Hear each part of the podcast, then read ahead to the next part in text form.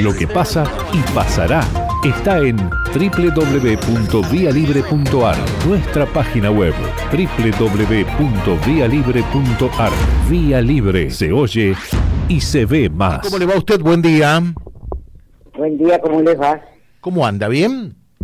Bien, bien. Aunque enojado y con asco.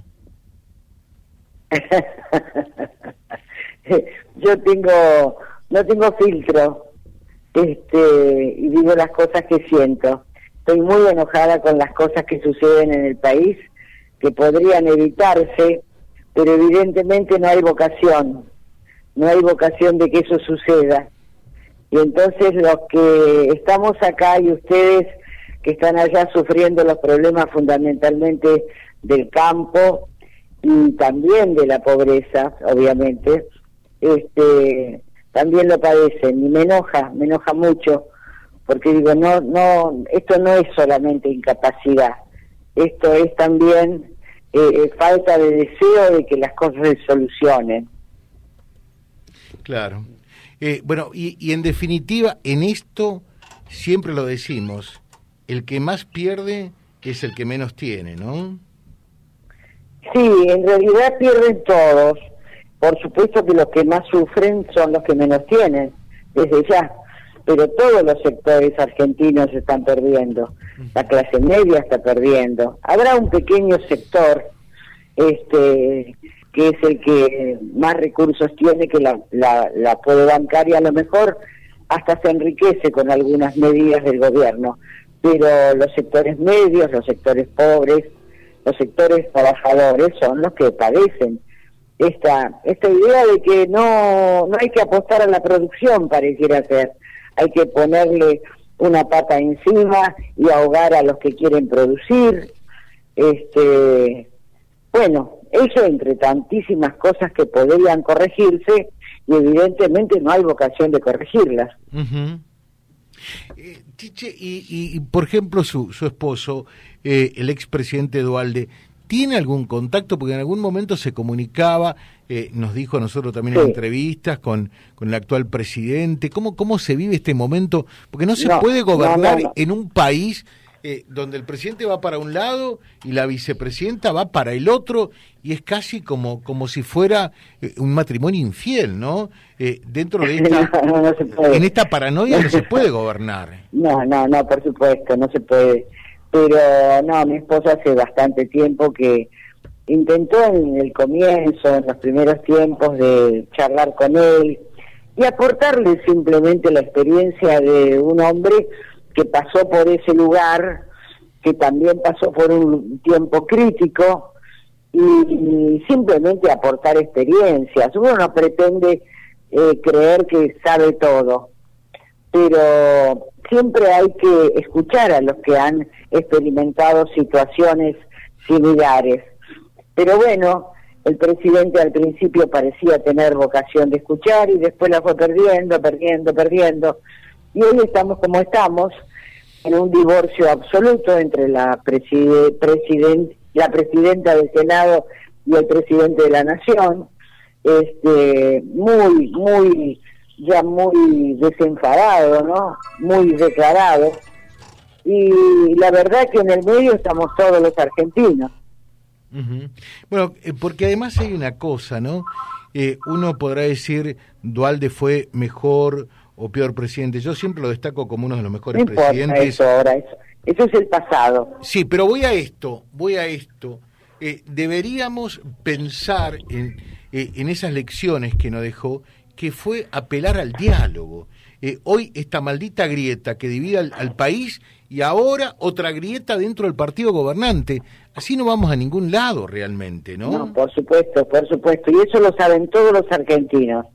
Ahora, la política o los políticos pueden llamar al diálogo, es muy difícil. ¿Sabe por qué? ¿Por qué? Porque la, los, los, políticos no son creíbles en la sociedad argentina. Uh -huh. Entonces, primero tenemos que recuperar la política. La política es fundamental en la credibilidad en la política. Claro, tenemos que recuperar la credibilidad en la política. Entonces, si, si, si la, los políticos no pueden llamar al diálogo, porque la gente no cree, Tiene que haber un ámbito como hubo en aquel entonces, donde, donde la sociedad decía que se vayan todos, tiene que haber un ámbito que en aquel momento fueron las iglesias, todas las iglesias, que convoquen a un diálogo y se pudo dar y tendría que darse ahora también, porque todos tienen un pedacito de la razón. ¿O acaso no tiene razón la gente del campo? ¿O acaso no tiene razón la gente que reclama porque no le alcanza para comer o porque perdió el trabajo o, porque, porque no funciona la educación? O, miles de problemas. Pero entonces hay que escuchar a todos, pero a todos no es a uno por uno, no es un diálogo radial, es un diálogo donde todos se sienten a la misma mesa y se puede analizar cuáles son los problemas urgentes e importantes, porque todos pueden ser importantes, pero hay algunos que son urgentes. Y si le pregunto a usted cuál es el problema más urgente por resolver, me dice que... Yo le digo que es la producción. Yo no escucho, lamentablemente no escucho, en las mesas que suelen llevar los periodistas a hablar, no escucho a nadie hablar de producción, escucho hablar de economía, que la gente cambia de canal porque no entiende nada, porque es muy difícil entender de números en la economía. Puede, por supuesto, asustarse con los números de la inflación, pero cuando la gente le habla de déficit, de, de distintas cosas de la economía, la gente no entiende. Pero sí entiende que un país que tiene todo para producir, porque hemos sido bendecidos maravillosamente, que puede producir y agregarle valor a lo que produce, no, no hay mesas en la televisión o en las radios de productivistas que hablen de eso. ¿Cómo podemos salir a través de la producción? Porque es el único camino. No es solamente achicando el gasto que se puede achicar este no es solamente eso eh, o, o, vamos a bajar la, la inflación solamente achicando el gasto o dejando de emitir no no acá si no apostamos a crecer produciendo no hay forma de salir. Esto eh, no hay que ser economista para darse cuenta no no hay que tener dos de frente. A mí mi padre me dijo nunca mates eh, la gallina con huevos que, que te da huevos de oro no y esto es más o menos lo mismo. pero por supuesto, si en la casa de cualquiera entran eh, 10 mil pesos y no alcanzan, por supuesto que no le alcanzan para vivir, tiene que trabajar más. Y para eso el Estado, el gobierno, tiene que generarle las condiciones para que pueda trabajar más. Ahora, si todos son aumento de impuestos, eh, poner trabas permanentemente, no haber reglas jurídicas claras, que la gente diga, bueno, puedo confiar, ¿quién va a venir a invertir o qué argentino se va a poner a abrir una pyme o, cualquier otro tipo de, emprendimiento productivo? Nadie lo va a hacer. Entonces, esto sería como lo, esencial. Por supuesto que los cambios no se ven de un día para el otro, pero hay que empezar por la producción y en ese orden podemos después seguir en el orden, es la educación. No tenemos hoy eh, una educación preparada para los tiempos que vienen. Los chicos no saben eh, interpretar textos, no saben hacer abstracciones. Este, yo lo veo, mis nietos van todos a escuelas secundarias, eh, privadas, pero tampoco ¿eh? se crea que se diferencian mucho. Este... Chiche, le pregunto, le pregunto una cosa. Eh, eh, en definitiva, ¿el problema quién es? ¿Cristina? ¿Alberto? ¿Los dos? ¿Está quebrado el poder en Argentina? Usted que es política, que vivió esto eh, realmente allí en circunstancias muy difíciles, ¿qué es lo que nos está pasando? ¿Cuál es el problema? Evidentemente, Alberto demostró no tener condiciones para liderar un proceso difícil, que de hecho es un proceso difícil este y encima eh, tiene al kirchnerismo al cristinismo, digamos así, a la cámpora poniendo palos en la rueda, pero ya de una manera desembosada, ya no, no tienen miramiento en lo que dicen, porque siempre hay diferencias internas en los, eh, sobre todo en las coaliciones, porque hoy ningún partido solo puede gobernar, eh, pero lo que no deben hacerse públicas, tienen que tratar de resolver para adentro sus problemas, porque lo único que generan en nosotros, en cualquier argentino, es angustia. Sí, sí, lógicamente. ¿Cómo ve el futuro? ¿Tenemos futuro a pesar de esto? ¿Cómo, termina este, este, desenlace? Porque estamos bueno, en un, a ver, estamos en un culebrón de aquellos, ¿no? Acá faltaría Alberto Migré realmente. ¿Cómo termina esta novela? este culebrón, este, ¿cómo termina? Eh, yo, por supuesto, como todo argentino, deseo que Alberto Fernández termine su mandato. Eh, la cosa se va poniendo cada vez más tensa, ya los piquetes acá en el con Urbano bonaerense donde vivo, ahora tengo que ir para Capital y no sé por qué lado voy a ir, este, porque está todo cortado, este, se está poniendo muy tensa la situación.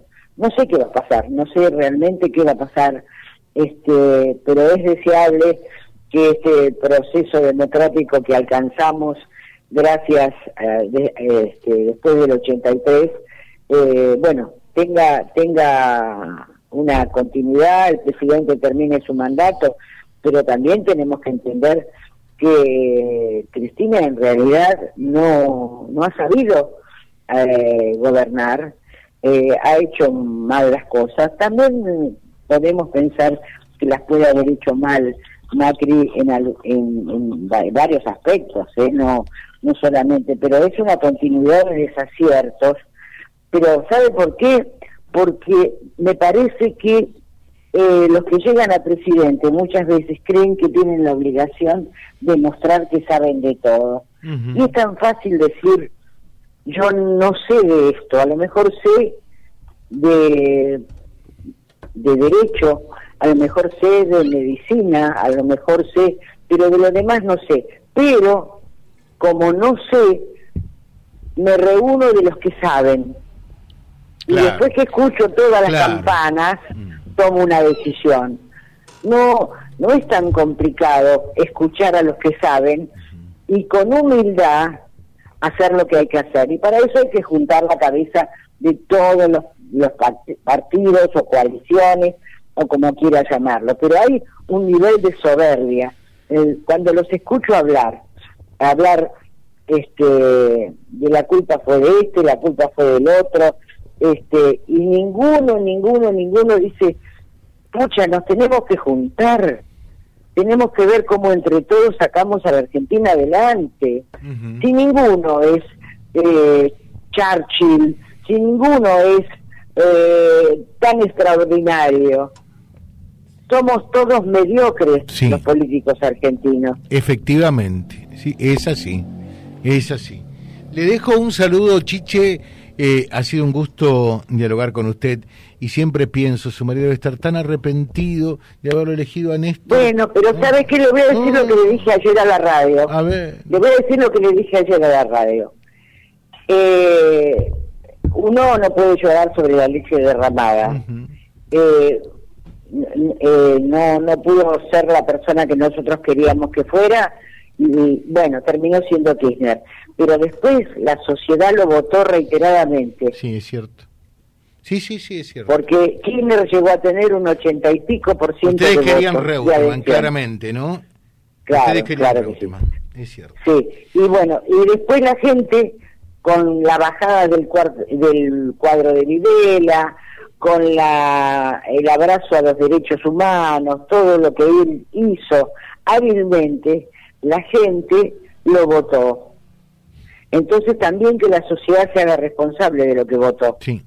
Porque si no seguimos pensando en que Dualde es el culpable de todas las culpas. No, no, no, de ninguna manera, es cierto. Lo mismo que eh, en el caso de Menem, eh, una vez se pueden equivocar, ya la segunda vez votaron lo que querían, obviamente. ¿no? La primera vez hablaron de un salariazo, me imagino. Chiche, que vaya al centro de Buenos Aires y que le vaya bien. ¿eh?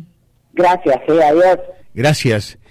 Hilda Chiche Dualde que fue senadora de la Nación, esposa del expresidente Eduardo Dualde, sin pelos en la lengua. Aquí, con ustedes, con nosotros, en Vía Libre. Somos el gran foro de resonancia de toda la realidad que reúne la máxima audiencia comprobada.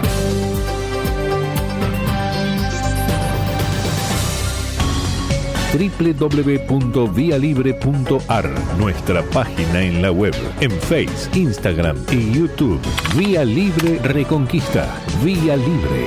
Más y mejor comunicados.